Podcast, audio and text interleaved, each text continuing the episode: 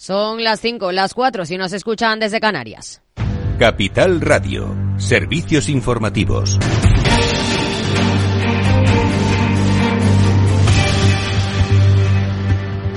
¿Qué tal? Muy buenas tardes. La Unión Europea acuerda nuevas sanciones contra Rusia, el decimotercer paquete desde que empezó el conflicto y uno de los más amplios. Se le congelarán los bienes que puedan tener en la Unión Europea y se les prohíbe el acceso al territorio comunitario, esta vez a más de 194 personas. Incluye también a empresas chinas que contribuyen al complejo militar ruso. Hoy también Bruselas ha pedido acelerar la ejecución de fondos a los países y avisa de que no habrá prórroga más allá de 2026. Detalles, Pedro Díaz. Buenas tardes. Buenas tardes. La Comisión Europea no se anda con rodeos y reclama a los países miembros que aceleren la ejecución de los fondos europeos porque no se prorrogará más del tiempo previsto en el reglamento. Vadis Dombrovskis, vicepresidente ejecutivo de la Comisión. Han demostrado ser un instrumento flexible capaz de adaptarse a los nuevos retos y eso es exactamente lo que no se ha hecho con los capítulos de repotenciación de la Unión Europea. Pero también hay que señalar que no podemos reprogramar constantemente los fondos, por lo que necesitamos estabilizarlos y centrarnos en su aplicación, como hemos comentado. El balance de las autoridades es positivo. El comisario Pablo Gentiloni explica. Según los cálculos que utiliza la Comisión, el Producto Interior Bruto de la Unión Europea fue un 0,4% más alto en 2022 de lo que habría sido sin el gasto de los fondos Next Generation. Nuestro país es uno de los más retrasados en la recepción del cuarto pago de 10.000 millones de euros previsto para junio del pasado año. En la evaluación del Ejecutivo Comunitario a medio camino del impacto de fondo de recuperación de 800.000 millones de euros para el conjunto de la Unión, 38.000 de los 225.000 ya desembolsados han ido a parar para España. Gracias, Pedro. Miramos a Alemania porque el gobierno ha revisado a la baja su pronóstico de crecimiento para este año al estimar que la economía crecerá solamente un 0,2% en 2024 y no un 1,3% como había calculado en su informe de otoño. El ministro de Economía, Robert Habeck, ha explicado la influencia del comercio internacional en esta cifra para una nación exportadora como Alemania. La economía y las previsiones económicas de este año todavía están determinadas por la crisis geopolítica en la que nos encontramos. El crecimiento del BIP alemán depende de, en gran medida del comercio mundial. El comercio mundial se está desarrollando a un nivel históricamente bajo y esta es una de las principales razones por las que tenemos que hacer recortes tan significativos en comparación con las previsiones de otoño, donde todavía esperábamos un crecimiento del 1,3% para este año. A las razones coyunturales añade otras razones estructurales como la escasez de mano de obra o la elevada carga burocrática. En nuestro país, los agricultores siguen protestando en el Ministerio de Agricultura. Han conseguido que 500 tractores lleguen a la capital, pero piden a la policía que dejen entrar al resto de sus compañeros. Según delegación del Gobierno, hay 4.000 personas a las puertas del Ministerio. Mientras no lleguen todos los tractores que están en la cartera de Madrid, la manifestación de aquí no se mueve. Tenemos unos problemas de agricultores, queremos hablar de los problemas pero queremos que se nos deje, que se nos permita manifestarnos para que eh, Madrid se entere de que efectivamente los problemas que tenemos en ningún modo están siendo respondidos por el ministro de Agricultura. Es importantísimo que, consigamos unos precios dignos y que todas las trabas y todos los impedimentos y burocracia que nos ponen se acaben o por lo menos en la medida de lo posible. La secretaria de Estado de Agricultura y Alimentación, Begoña García Bernal, ha hecho un llamamiento a la responsabilidad compartida entre la Comisión Europea, el Gobierno de España y las comunidades autónomas para dar respuesta a las demandas del sector agrario a la hora de quitar burocracia y simplificar los trámites administrativos a los que están sometidos. Y ya está bien de mentir a los agricultores y a los ganaderos. Tenemos que hablar de la flexibilización eh, de, la, de las becas, de la, eh, de la quitar burocracia eh, a niveles no solo de la Unión Europea, sino también del Gobierno de España y de las comunidades autónomas. Y esto es una responsabilidad compartida entre la Comisión Europea, el Gobierno de España y las comunidades autónomas. Insisten en que el ministro planteó 18 medidas que se prevén llevar al Consejo de Ministros de la Unión Europea del próximo 26 de febrero que están ligadas a la simplificación de la política agraria comunitaria o el refuerzo de la ley de cadena alimentaria, entre otras. Manifestaciones también en Barcelona, Sevilla y Valencia del sector financiero. Los trabajadores reclaman mejores condiciones laborales y salariales y critican las últimas subidas salariales de presidentes y miembros de los consejos de administración de los bancos y los dividendos a los accionistas. Es todo por el momento. Les dejamos con más información información con Rocío Arbiza, Mercado Abierto. Muy buenas tardes.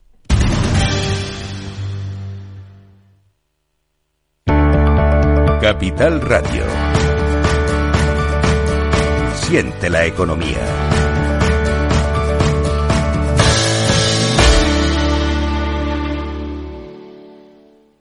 ¿Estás completamente seguro de que la rentabilidad de tus planes de pensiones es la mejor que puedes obtener? Si tu gestor solo te ofrece los planes de su banco, estás perdiendo oportunidades y, lo que es peor, años de rentabilidad para ti. En Velaria Inversores estamos a tu servicio, no al del banco. Trabajamos con 180 planes de pensiones de las entidades más punteras de España y de ellos solo te ofrecemos los de mayores perspectivas de rentabilidad, sin ningún coste para ti. Si quieres más rentabilidad, visita velariainversores.com. Acción, emoción, pasión.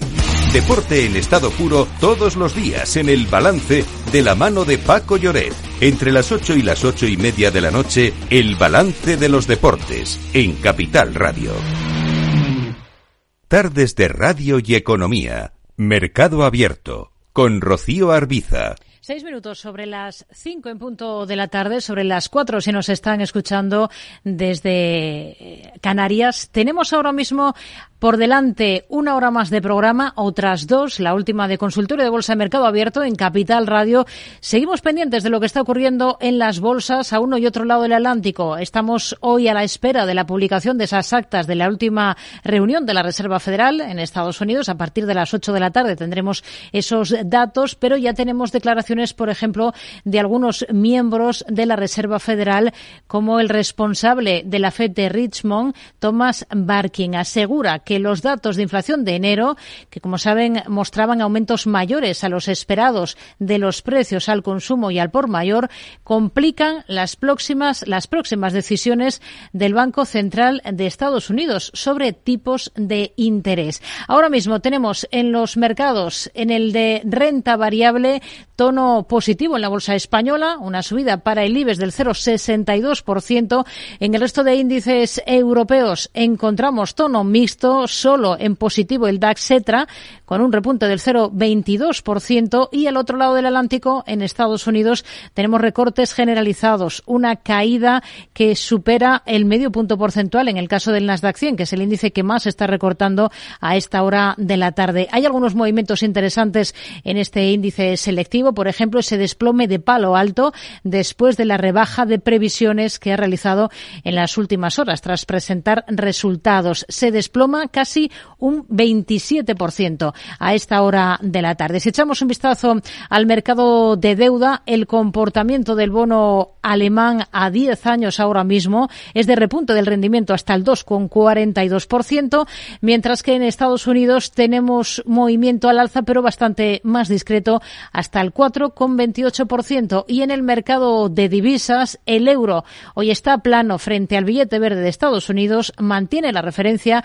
de 1,08 unidades. Redrive, el renting de usados de ALD Automotive, patrocina este espacio. Entra en aldautomotive.es y descubre todas las ventajas. En un momento de pausa en los tipos de interés y a la espera de que comiencen a bajar tipos, la banca española, pero también la europea, se lanza a pagar dividendos extraordinarios y a reforzar sus planes de recompras de acciones. Como muestra el Santander, que va a llevar a su próxima junta elevar en un 50% el dividendo en efectivo y que acaba de poner sobre la mesa un nuevo plan de recompra por más de 1.400 millones de euros. ¿Por qué esta estrategia? Estrategia que persigue la banca con ello son solo fuegos de artificio para los inversores? Los detalles con Alejandra Gómez.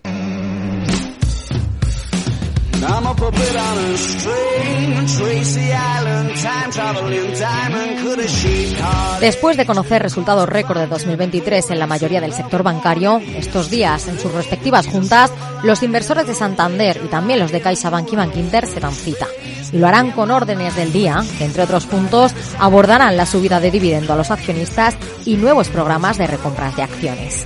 Pero las entidades españolas no son las únicas. HSBC, el banco más grande de Europa, también lo lleva en su hoja de ruta. Anuncia un nuevo plan de recompra de acciones valorado en hasta 2.000 millones de dólares y tan solo dos días después de finalizar su programa de 2023. Además, el gigante financiero ha aprobado el dividendo anual más cuantioso desde 2008. Se trata, por tanto, de unos movimientos que ya forman parte de la realidad de las entidades bancarias. En palabras de José Luis Carpatos, director de SerenityMarkets.com. Los bancos, pues últimamente están anunciando bastantes recompras y aumento de los dividendos o ambas cosas a la vez. Pero ¿tienen sentido estos movimientos? Cárpatos pone sobre la mesa que existe un debate en el mercado. Este es un debate que tenemos desde hace mucho tiempo. Si tú recompras tus acciones, pues de alguna manera dejas de invertir o dejas de hacer cosas de cara al futuro. Pero es un debate que no tiene un vencedor claro en los últimos tiempos pero en general, parece que los expertos ven las recompras y los dividendos con buenos ojos. Álvaro Blasco, director de ATL Capital, reflexiona así sobre los últimos anuncios de Santander. Tiene todo el sentido. Hemos visto unos beneficios eh, récord eh, y por lo tanto teniendo en cuenta que la entidad a quien tiene que satisfacer básicamente esos accionistas, pues ha decidido esta fuerte subida del dividendo complementario del 2023, ¿no? O sea que yo creo que es una gran medida, la recompra de acciones pues también lo es. Una gran medida que también comparte Antonio Castelo, de iBroker. Ha logrado un récord de beneficios y bueno, pues esto le, permite eh, generar una buena retribución a los accionistas. Pero, ¿por qué? ¿Qué es lo que motiva a los bancos a seguir esta línea de subidas de dividendos y nuevos planes de recompra de acciones? Blasco habla de herencia estadounidense. No teníamos mucha costumbre de ver en la bolsa española, pero que la bolsa americana nos ha ido poco a poco metiendo en ese, en ese carril. De hecho, Eduardo Menéndez Alonso, profesor del área de Economía Financiera y Contabilidad de la Universidad de Oviedo, destaca que las recompras son acciones de hasta hace unas décadas no estaban permitidas y con las que hay que tener cuidado. La empresa lo que hace es comprar las acciones propias y entonces eso genera un, impulso alcista sobre el valor. Entonces hay un riesgo, si, si no tienen cautelas, hay un riesgo de que pueda eh, ser considerada una, una, mera manipulación del mercado. ¿no? Hmm. Cárpatos, por su parte, expone las posibles causas. Hay que tener en cuenta que los bancos han estado mucho tiempo eh, con muchas restricciones. Eh, en la época en la que hubo problemas, no les dejaban hacer demasiadas cosas así y están aprovechando un poco y adjunta la cara y la cruz de este debate en base a subidas de dividendos y operaciones. Hay quien piensa que también eh, los bancos cotizan muy por debajo del valor contable. Es un sector que efectivamente está así, por lo tanto las recompras pues vienen a ajustar un poco estas cosas. Para añadir, pero también hay quien piensa que esto es un poco pan para hoy en el corto plazo, dar retribuciones a corto plazo y hambre para mañana, ¿no? También se pronuncia Alberto Iturralde, responsable de operativa DAX, que habla de una motivación de colocación de escenario propicio para mirar a la banca. Es inevitable presentar buenos resultados cuando se tienen. Eso es parte del escenario. Pero sobre todo, se va colocando el escenario con noticias generadas por la propia compañía y para la propia compañía. Una de esas noticias es la de autocartera. Vamos a aumentar la autocartera. La propia empresa, con su propio dinero, va a comprar acciones de su propia entidad, es decir, onanismo bursátil. Para dar, dice el experto, confianza a los inversores y pone el foco en el dividendo. Y el clásico en España, que obviamente todas las entidades saben que el inversor español es de una ignorancia bursátil supina, se le da dividendo, el dividendo. A pesar de ello, Iturralde destaca que esta insistencia de apuesta del escenario por el sector bancario no implica que las entidades hayan terminado de subir en bolsa y de hecho Castelo le augura un buen futuro a las entidades financieras. ¿En qué queda entonces este debate a favor y en contra de las recompras de acciones y el pago de dividendos extraordinarios? Por lo tanto, de momento, pues lo dejaríamos en que está muy de moda, el mercado lo considera bien y en este tipo de empresas financieras, con sus peculiares características, pues no es un mal asunto. Una moda que parece que, por lo menos en el sector bancario del viejo continente, todavía tiene mucho recorrido con el beneplácito del mercado.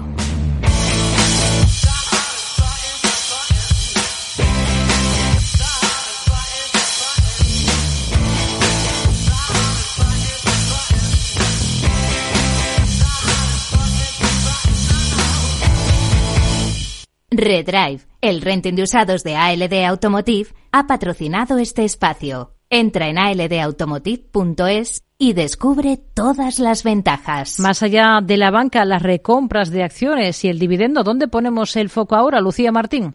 Hoy ponemos el foco en el coste que tiene la burocracia para los emprendedores españoles.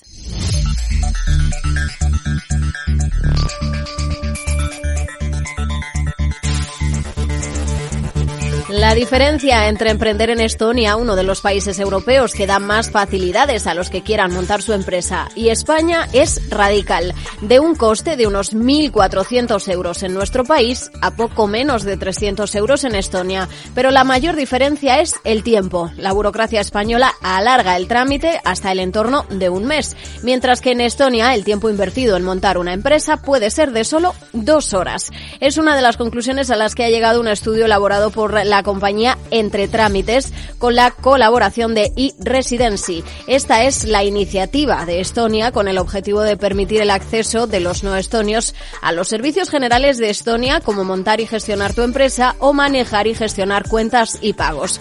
Luis Williams, cofundador y CEO de Entre Trámites, explica para Capital Radio esos trámites notariales que se podrían eliminar para agilizar el proceso en España. Más o menos 94% de todo los trámites notariales relacionados con una empresa.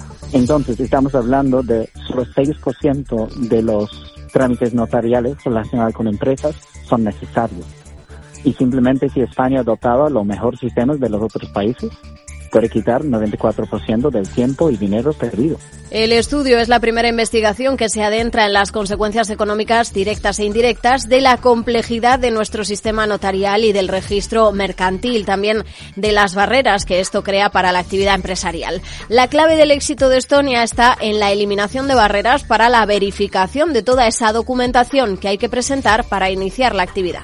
Verificación puede ser digital en vez de basado en los sistemas notariales. En Estonia, esta misma tarjeta, tú puedes acceder y validar cualquier documento. Inclusive, gente que vive en el exterior pueden solicitar por una versión que tiene el nombre y residency. No tienes que pasar entre abogados, notarios. Todo esto no es necesario. Pues además de cuantificar el coste en tiempo y dinero de la burocracia asociada a la actividad empresarial en España, este estudio compara también el sistema mercantil español con el de Estonia, donde la inmensa mayoría de los procedimientos eh, que en nuestro país requieren de un signatario físico se pueden realizar online y sin costes adicionales. Y se estarán preguntando, ¿se puede invertir, se puede montar eh, su negocio siendo español en Estonia? Pues Williams nos ha explicado que aunque depende del tipo de negocio que sea y hay que cumplir algunos requisitos, sí se puede hacer. Así que ya lo saben. Y Residency, ese sistema de Estonia que facilita notablemente estos trámites burocráticos.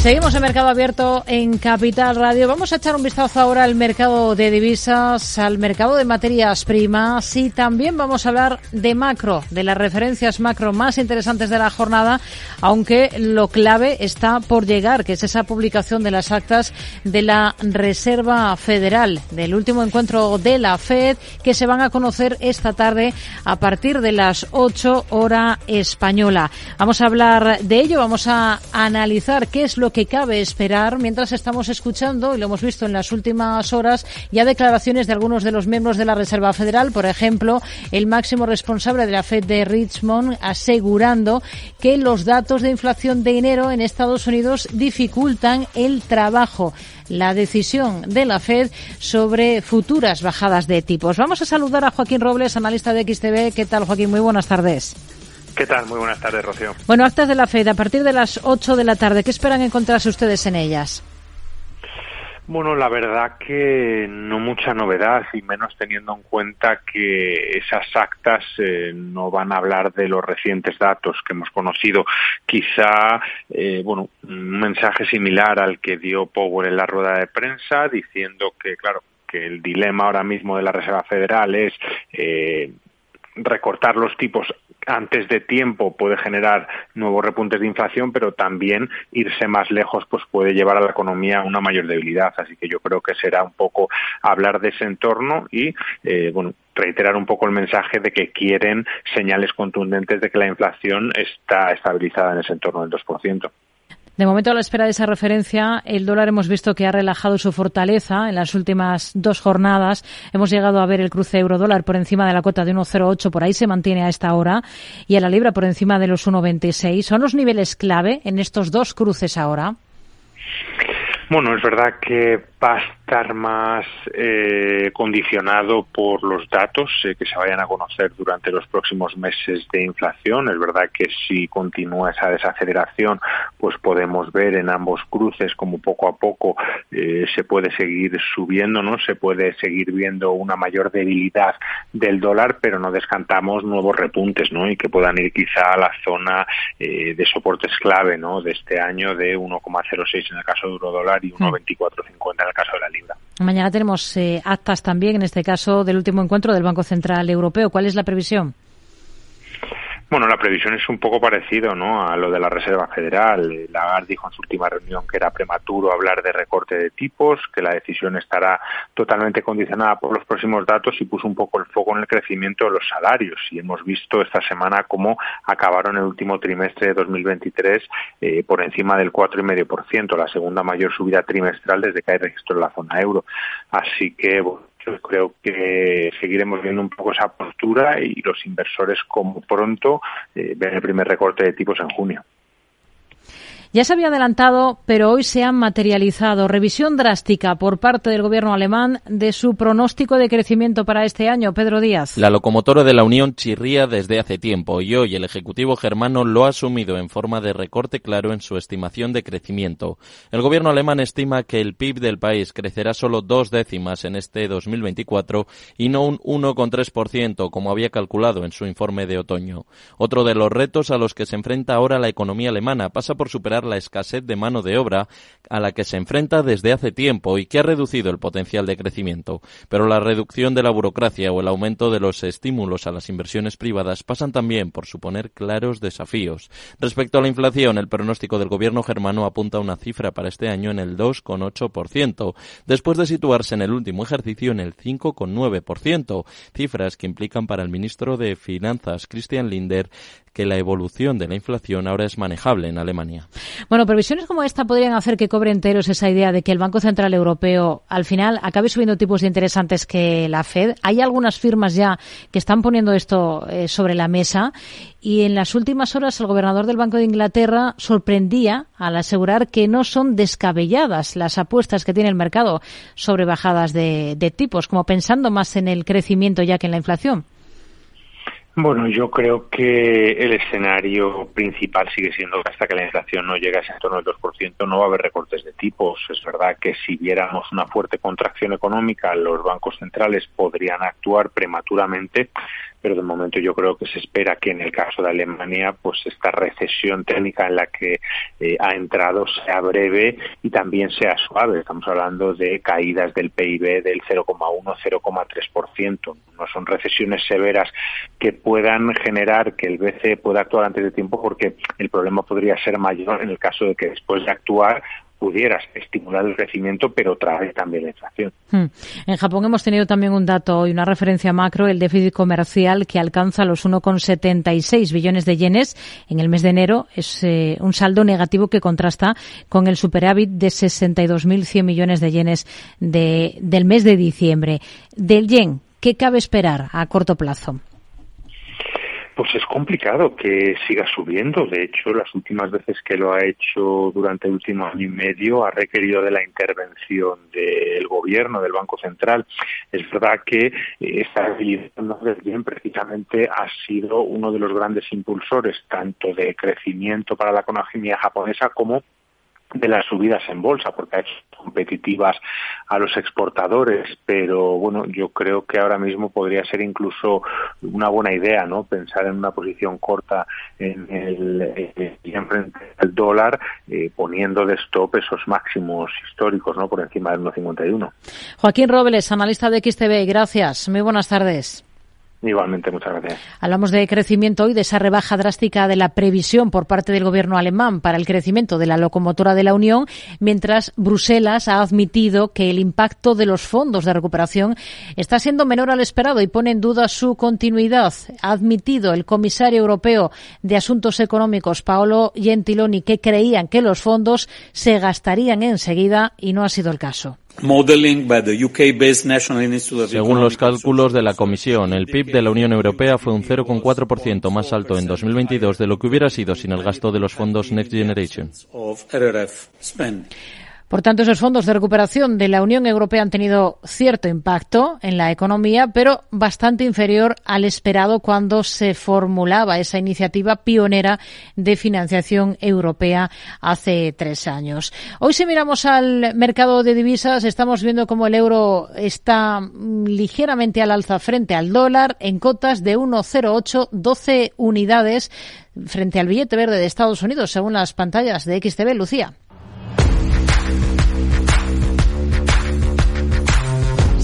En bolsa, esto te interesa. XTB, tu broker con más de 15 años en España, tiene la mejor tarifa del mercado para comprar y vender acciones y ETFs. No pagues comisiones hasta 100.000 euros al mes. Si inviertes en bolsa o quieres empezar, más sencillo, imposible. Entras en xtb.es, abres una cuenta online y en menos de 5 minutos compra y vende acciones sin comisiones. Además, con atención al cliente 24 horas al día. ¿A qué esperas? Miles de clientes ya confían en xtb.es.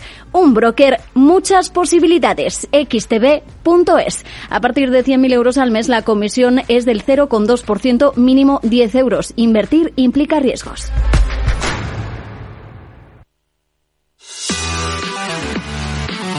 Tardes de Radio y Economía. Mercado Abierto. Con Rocío Arbiza.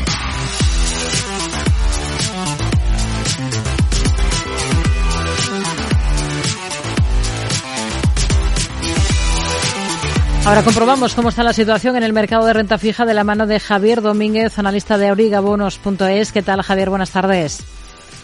Hola Rocío, buenas tardes, ¿qué tal? Bueno, hoy hemos visto, por ejemplo, colocación de deuda en Alemania, más de 3.700 millones en deuda a 10 años, con una rentabilidad media del 2,38% frente al 2,23% de la última subasta similar del mes de enero. Hemos estado muy pendientes precisamente de Alemania, de esa rebaja de previsión de crecimiento por parte de su ejecutivo. El otro foco lo tenemos en Estados Unidos. Eh, esperamos esa publicación de las actas de la Reserva Federal con muchas dudas porque han decepcionado los últimos datos tanto de, IPC como de inflación mayorista y, bueno, em, está más cuestionada que nunca esa primera decisión de bajada de tipos de la Reserva Federal. ¿Qué ha sido lo más relevante en el mercado de renta fija? Pues en efecto lo más relevante es eh, los resultados. O sea, ahora mismo lo que está moviendo el mercado son las expectativas tanto de las actas de la Fed, que como muy bien mencionas, como los resultados de Nvidia.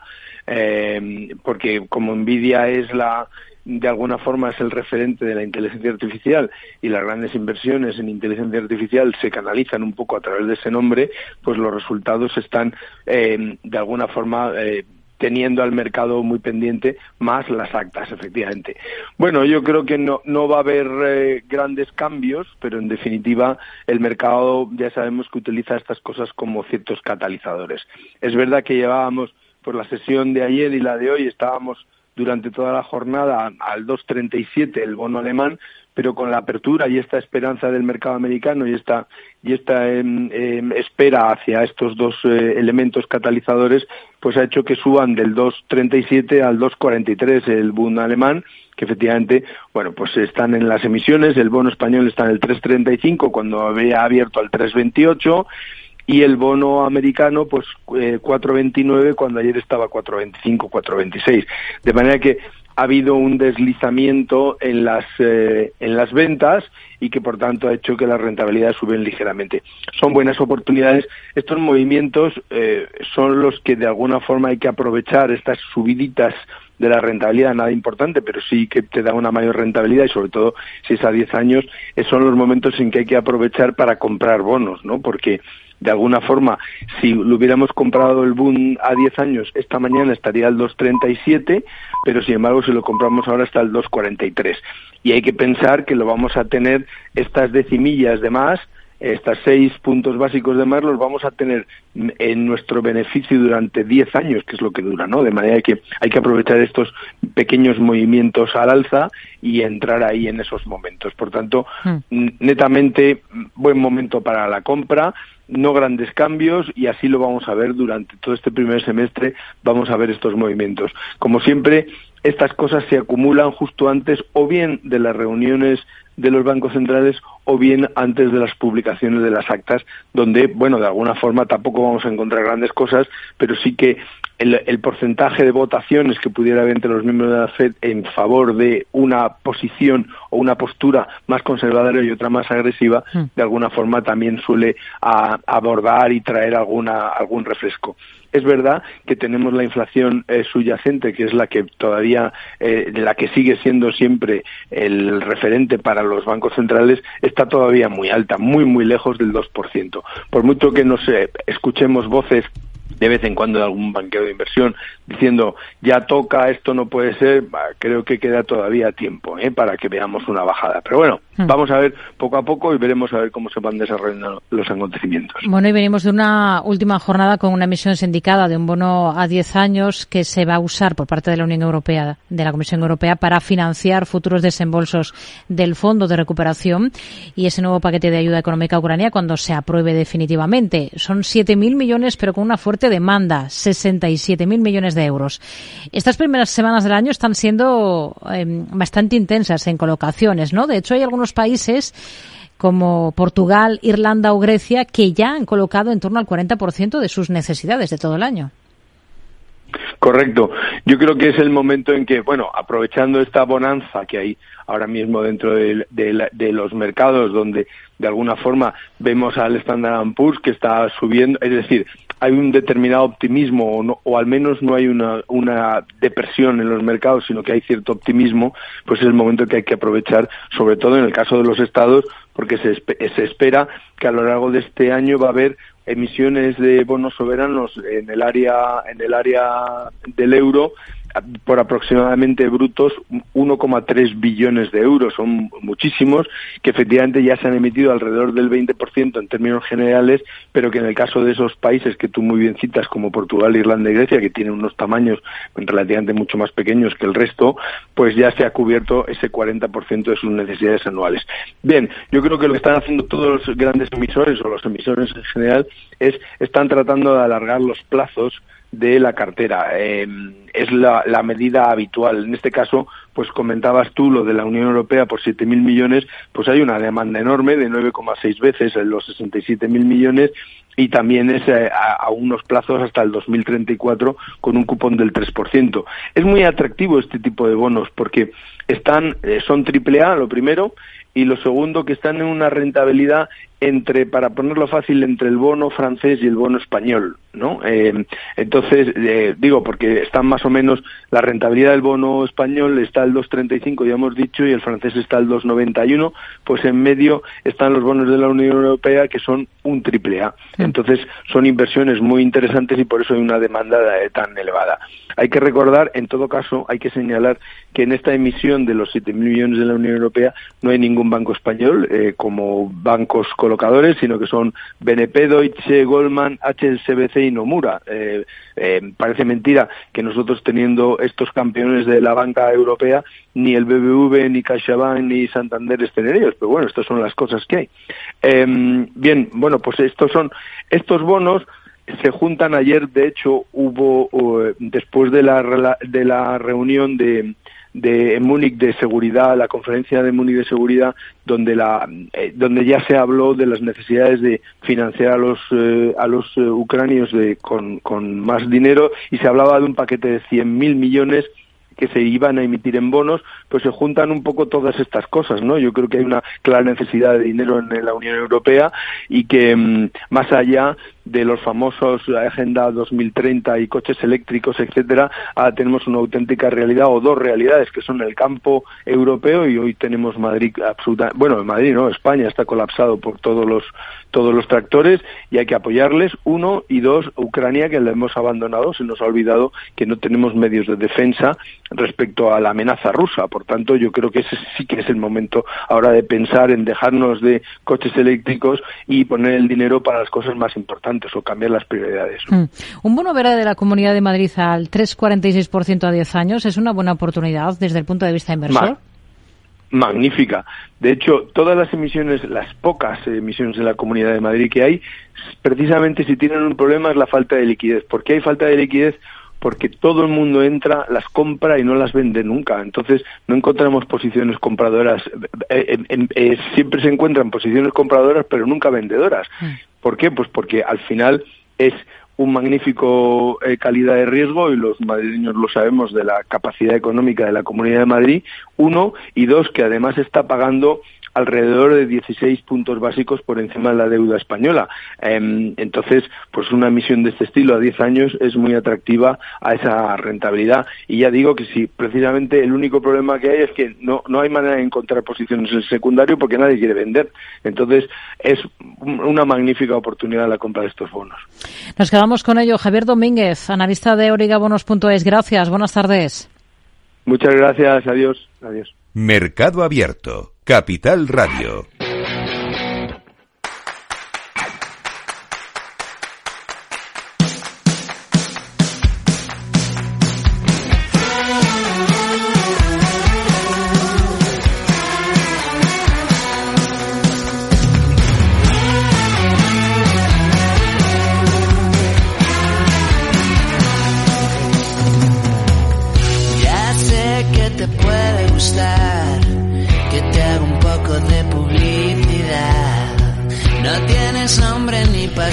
Buscamos el análisis de cierre, las claves de esta jornada con Carlos Ladero, analista de GPM. Carlos, buenas tardes.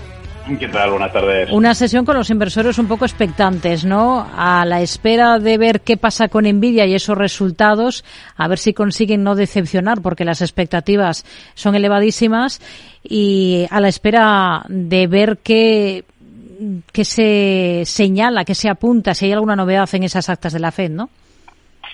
Bueno, yo creo que, que, realmente estamos expectantes porque, porque bueno, parece que todo lo que tiene que pasar tiene que ser bueno, ¿no? El mercado, sobre todo el mercado americano, es, es eh, los mercados europeos eh, acompañan, como puede ser de otra manera, y parece que el optimismo se, se apodera, ¿no? De, casi cualquiera. Los resultados es cierto que están siendo, están siendo muy buenos, sobre todo, como digo, en compañías tecnológicas americanas, como bien decía, pues a ver qué, tal el caso de Nvidia, pero, pero lo cierto es que, bueno, hay algunos, como, como puede ser mi caso, que no nos acabamos de creer esto, ¿no? Si queremos que, que bueno, que, el mercado eh, obviamente sube pues simplemente por inercia y porque no hay nada que diga que tenga que bajar, pero para nosotros tampoco que tenga que subir. Así que no creo que noticias como la de Nvidia o las, o las actas de la FED, por lo menos ahora mismo, vaya van a influir en el mercado.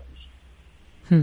Tenemos máximos en Inditex por encima de los 40,5 euros. Los argumentos a favor de que continúe esta tendencia son sólidos, son firmes. ¿Le ve potencial a Inditex? ¿Son sólidos, son firmes? Sí. Eh, si yo tuviera que tener una cartera de comprada, ¿vale? Eh, tendría Inditex, obviamente, porque, porque en caso de que pase algunos mercados y caigan, eh, Inditex pues, pues, son de esas compañías que van a aguantar mejor la caída, ¿no? Y, el grupo lo está haciendo muy bien. Ahora bien, si, si me preguntas a nivel fundamental si Inditex sigue mereciendo la pena tenerla en cartera y esperar pues realizaciones de doble dígito, pues por fundamentales no, eh, por técnico obviamente sí y por inercia de mercado pues posiblemente no, con lo cual pues el, el que tenga que apostar por rentabilidad el que apueste por Inditex es uno de los mejores valores que tenemos ahora mismo en, Europa yo diría a nivel mundial pero si lo que estamos buscando es, es, es, algo que todavía falte yo creo que, que no, que, que todo lo que estábamos buscando ya lo tenemos. Melia, viene de dispararse en la última sesión por un acuerdo con el Banco Santander. ¿Qué le gusta y qué no de la hotelera. ¿Sería, sería un valor que tendría ahora mismo en cartera? Pues no, eh, es decir, eh, yo creo que el momento de, de, de, quizás el sector turístico ha pasado, los resultados van a ser buenos. Es cierto que con la noticia de, de, todas estas compañías que se apalancaron mucho con el COVID, ¿no? el, desapalancarse y ceder parte de sus activos a, a, los bancos, pues, pues es algo relativamente positivo, más con los tipos ahora mismo que son altos, con lo cual la deuda cuesta pero tampoco son noticias para tirar cohetes. Obviamente cuando una compañía hace esto es porque obviamente se tiene que, desapalancar, no, no porque nadie quiera acceder hoteles eh, con obligados cumplimientos a, bancos. ¿no?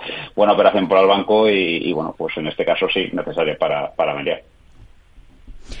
Ha dicho el ministro de Industria y Turismo, Jordi Ereu, que el gobierno aspira a que España mantenga el control estratégico de Talgo después de, de ese interés del consorcio húngaro eh, que, bueno, está, estamos pendientes de que se materialice esa posible OPA sobre el 100% de la compañía española.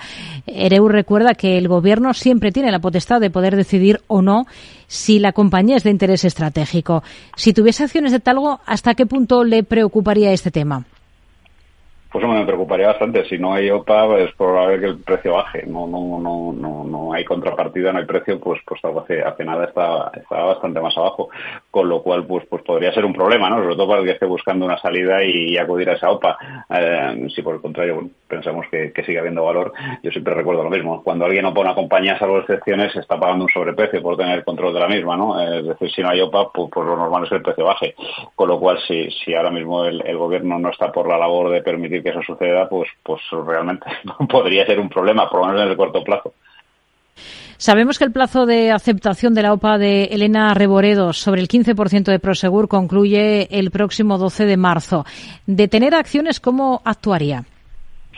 En nuestro caso iríamos, o sea, en la parte que corresponda y, ya está. Es decir, una compañía prácticamente tiene el control, eh, pues simplemente es, ya quedarse con lo que queda, ¿no? No tendría mucho sentido buscar otra, otra alternativa. ¿Qué espera mañana de los resultados y del plan estratégico de Repsol? Bueno, pues esperamos más que de los resultados que no queremos que, sorprendan y serán muy buenos, ¿vale? Porque obviamente eh, el precio de los carburantes y el precio de intermediación tanto de gas como de petróleo todavía lleva viento de cola. Eh, esperamos más de, lo que es el plan a futuro, ¿no? Yo creo que, estas compañías cada vez se van, se van diversificando más, ¿no? Están buscando más inversión en, energías verdes, ¿no? Y, bueno, en el caso de Resol, la verdad es que obviamente con este tirón, pues como los laboratorios han cumplido antes de tiempo el plan que tenían previsto, ¿no? Y, lo que hay que ver es cuál es ese nuevo plan, porque porque realmente el trabajo lo han hecho muy bien y obviamente han tenido ayuda, pero bueno, en esta vida todo todo vale, ¿no? Y, bueno, pues lo que nos gustaría más que ver los resultados, que ya creemos que no, van, a, no, sorprender ni para bien ni para mal, ver un poco cuál es su plan una vez cumplido dos años antes el plan estratégico que ya presentó Resort. ¿Y de las cuentas de Iberdrola?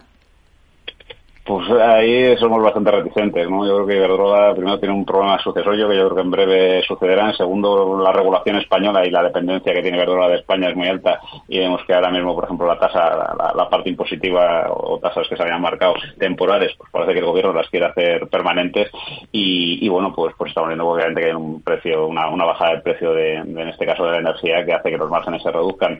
Con lo cual, pues bueno, ahí sí que estaríamos un poco al margen y a la espera.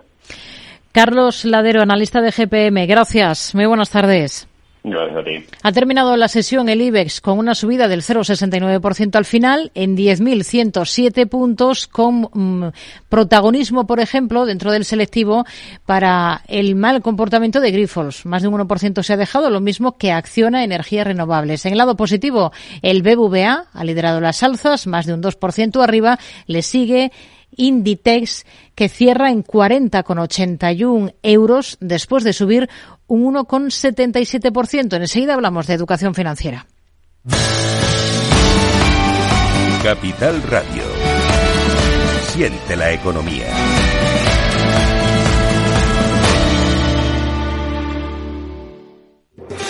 ¿Estás harto de bajas rentabilidades? ¿No quieres seguir pagando altas comisiones a tu banco o gestora? Finicens es la solución perfecta para gestionar tu patrimonio. Traspasa tus fondos de inversión a Finicens y podrás obtener una mayor rentabilidad. Infórmate en el 91048 3004 y en finicens.com. Finicens, especialistas en inversión indexada. Mercado Abierto, Capital Radio. En Mercado Abierto, Educación Financiera con Banco Big.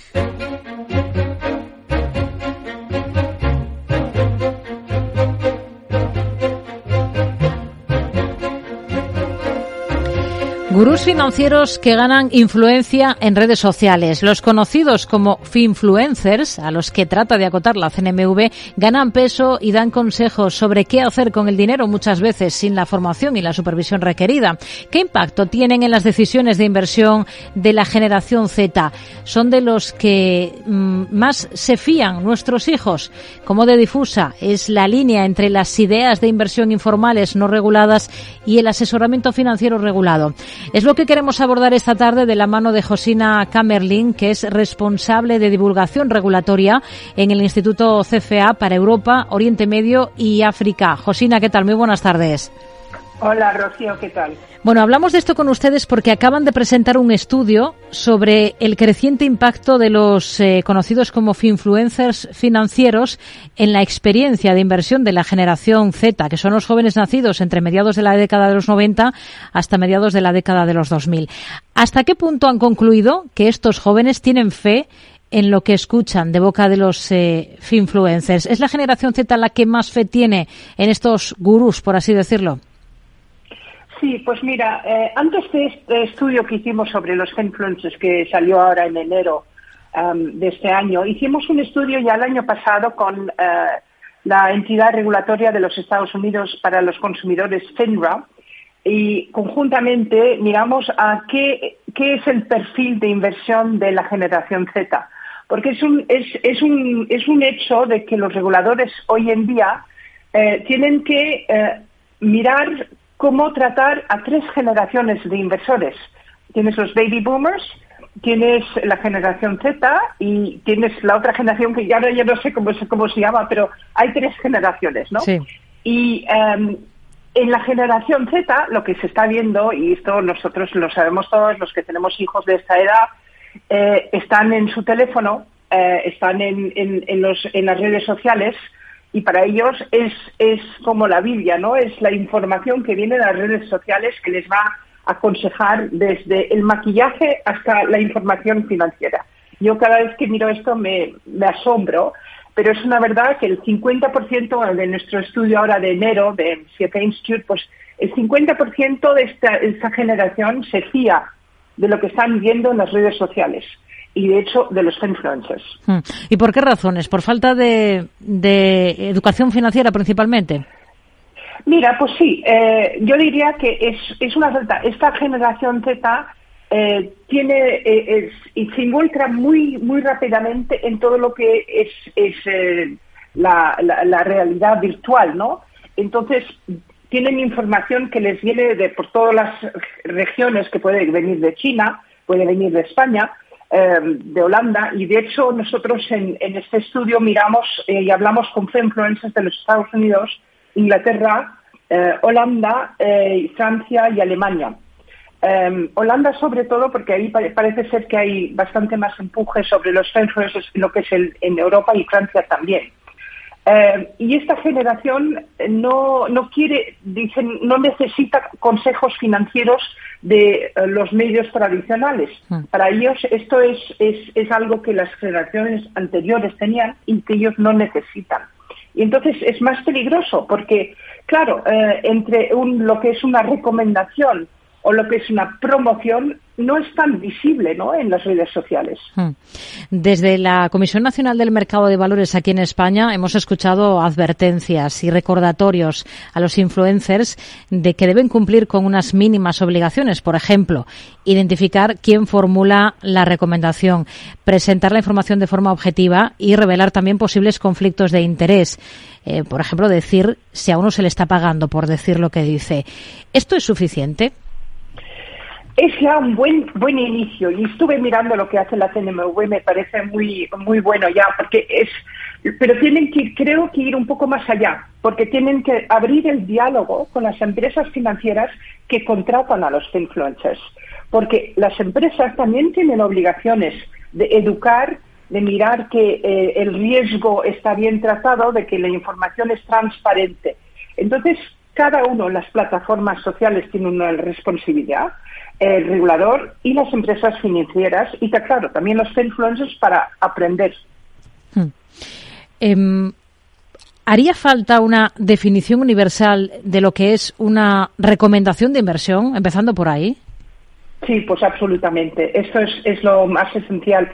Ya, eh, de hecho, bueno, te acordarás hace 10, 15 años que estábamos hablando de lo que llamamos los bancos de la sombra, ¿no? Los shadow banks. Hmm. Y ya ahí decíamos que si una entidad se comporta como un banco, aunque no se llame banco, pues como banco debe de ser tratado. Y eso yo creo que es, un, es, es, algo que viene mucho cuando estamos mirando a una definición universal de lo que es una recomendación inversión. Hmm. Ustedes en este estudio, al final, han analizado los contenidos que generan estos influencers en redes como TikTok, en YouTube, en Instagram, en varios países de la Unión Europea, como nos decía, antes nos citaba algunos ejemplos, para comprender un poco cómo, cuáles son sus prácticas, ¿no? Eh, ¿Qué nos puede detallar de las conclusiones a las que han llegado? Es decir, ¿cuál es el papel que tiene tienen realmente a la hora de educar sobre finanzas y, qué tipo de contenido en general generan?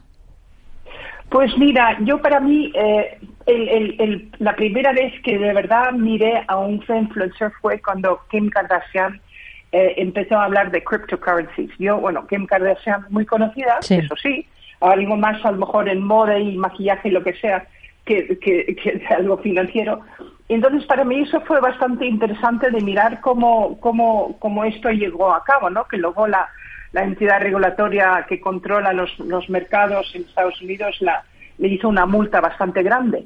Yo creo que lo que nosotros vemos eh, es que los influencers em, están dando mucha información, pero claro, luego es, ves que eh, el solo el, el 20% actualmente dice de que es una recomendación. Entonces, claro, la transparencia falta, eso está claro. Em, y se podría hacer muchísimo más. Yo por eso digo, como te dije antes, que los tres eh, entidades, los reguladores, las empresas y las plataformas tienen que hacer su, su, em, su cargo en esto, ¿no? Pero diría también que em, tenemos, y esto lo estuve hablando con una asociación de utilitarios financieros en Europa, para mí lo que también necesitamos que hacer es incluir a la generación Z en, por ejemplo, los grupos que aconsejan a los reguladores sobre lo que está pasando en los mercados. Nosotros vemos siempre, en, por ejemplo, en los grupos stakeholders que llamamos em, de las entidades regulatorias europeos o al nivel nacional, que siempre es, gente de una edad media, ¿no? Más o menos. Eh, gente que tiene experiencia, pero vamos, necesitamos hablar con los que no tienen experiencia, que den su visión de cómo ellos quieren que sea este mercado tan futurístico que estamos viviendo ahora. Hmm. Claro, aquí una de las claves es, es cómo de difusa es esa línea entre las ideas de inversión informales, digamos, y el asesoramiento financiero regulado, ¿no? Sí, absolutamente. Es, esa línea es muy, es muy gris. Fíjate que si ya eh, cuando estamos mirando todo lo que es el, el, framework de inversión en Europa, que es el MIFID, um, para los que estamos en todo lo que es regulación europea, que lleva todo lo que es la, gobernanza del producto y la protección del inversor, ya ahí es bastante nebuloso todavía un, cuando miramos el, la adecuación del inversor con el producto. Y entonces, claro, si tú entras en lo que es las redes sociales, entras en, la utilización de lo que puede ser la inteligencia artificial, que también habría que analizar bastante más cómo esto está impactando um, sobre el mercado del futuro y esta generación del futuro, pues tú ves que estamos todavía con bastante nebulosidad. Y de hecho, en el Parlamento Europeo, ahora, en este momento, y ya está para voto en fines de marzo, están debatiendo sobre un, report que han hecho el Comité Económico del Parlamento Europeo sobre la agenda de inversores al detalle, de inversores retail. Y dentro de ese eh, report están hablando de influencers, justamente porque para ellos también es un punto que necesita abordarse. Ustedes eh, han elaborado al final una serie de recomendaciones para adecuar ese desarrollo de contenidos de los influencers en redes sociales. Alguna pincelada nos ha dado ya de lo que piden, por ejemplo, em, cuando hablábamos aquí de la CNMV que, que, nos decía a nuestros oyentes en Mercado Abierto en Capital Radio que los pasos que están dando están bien, pero que quizás hay que ir un poquito más allá, más adelante. Em, pasos bien estas advertencias que se dan, pero también habría que vigilar que, que se cumplen, ¿no? Eh, lo que se les pide. Absolutamente. Creo que, em, de hecho, eh, como los mercados están cambiando a minuto a minuto, estamos viendo unos tiempos en que no eh, algo no, no toma su tiempo y hasta y esto claro es el problema cuando tú ves que regulaciones a nivel europeo tardan a veces siete años en llegar desde el inicio a la fructición de una regulación, pues no tenemos ese tiempo, tenemos que estar en real time. Y eso también es eh, que el regulador necesita estar en contacto continuamente con las empresas financieras. Tiene que ser más fluida esta información. Las empresas necesitan de, demostrar que tienen esta transparencia con el, con el finfluencer, con, con cómo lo utilizan. Y los finfluencers igualmente necesitamos de mirar muy bien lo que, lo que están eh, diciendo sobre si es recomendación, qué marketing hay. Eh, todo este detalle va a ser muy importante. Hmm. Ustedes, como Asociación Global de Profesionales de, la Inversión, ¿qué, pueden hacer? Porque me imagino que también mirarán hacia adentro, ¿no? Los asesores de inversión en todo esto, con esta competencia que están recibiendo por parte de estos influencers, ¿qué pueden hacer? ¿Cómo pueden actuar? Pues yo, yo, yo diría que lo que es lo más importante para nosotros en, en Institute con nuestros miembros que están en, en, muchos países de Europa y estamos en, todo el mundo, yo diría que eh, tenemos una, una, responsabilidad de eh, contribuir a esta transparencia y de mirar los efectos que tiene este mercado que es muy que está cambiando continuamente sobre el, el, consejo que se está dando financiero. Esto es uno. Segundamente, tenemos que mirar muchísimo más el perfil de un inversor. Em, estaba hablando esta mañana con un diputado del Parlamento, eh, hablando sobre los inversores retail, y decía, pues mira, es que con la inteligencia artificial, que la facilidad que vamos a tener de mirar el perfil de un inversor, pues podemos también establecer un currículo para, para cada inversor de cómo es su perfil, ¿no? Es joven, eh, no le interesa leer, eh, está estudiando, va a tener una familia y eso puede ayudar muchísimo. Entonces, claro, tenemos que eh, ahora tenemos una obligación de utilizar lo que tenemos en inteligencia artificial, las redes sociales, pero una buena buena manera. Pues con estas recomendaciones nos quedamos. Josina Kammerling, responsable de divulgación regulatoria en el Instituto CFA para Europa, Oriente Medio y África. Gracias por participar con nosotros en este espacio de educación financiera. Muy buenas tardes. Muy buenas tardes, un placer. Gracias.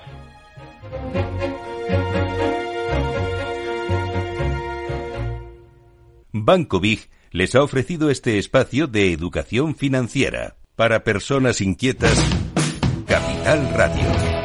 Tardes de Radio y Economía. Mercado Abierto. Luis Francisco Ruiz, analista de CMC Márquez. ¿Qué tal? Muy buenas tardes. Muy buenas tardes, Rocío. Bueno, vamos a, mirar a los mercados. Hoy estamos muy pendientes de Nvidia, expectación máxima. ¿Con qué cuentan ustedes? ¿Podría eh, defraudar Nvidia tanta buena expectativa?